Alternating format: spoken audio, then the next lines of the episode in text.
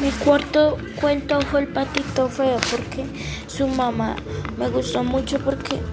se trataba que lo habían abandonado porque